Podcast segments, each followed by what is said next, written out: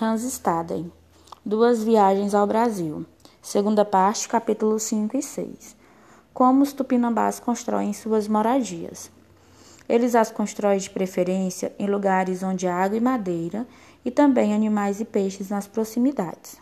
Quando esgotam uma região, mudam suas moradias para outra.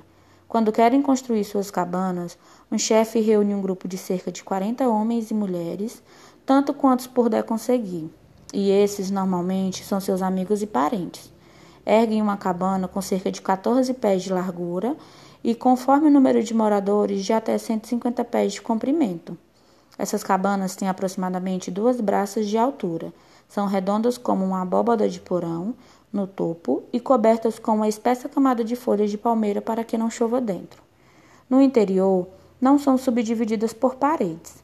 Ninguém tem um quarto próprio. No entanto, cada núcleo, marido e mulher, dispõe de um espaço de 12 pés no sentido longitudinal.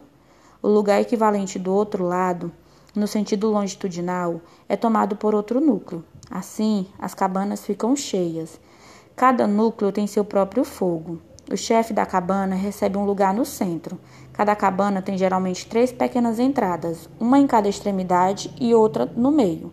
Ali são tão baixas que os selvagens precisam curvar-se ao entrar e sair. Como fazem fogo? Eles têm um tipo de madeira que chamam de uraçuíba. Secam na pega dois pedaços da espessura de um dedo e friccionam um sobre o outro. Isso provoca pó e o calor da fricção acende o pó. Com isso fazem fogo.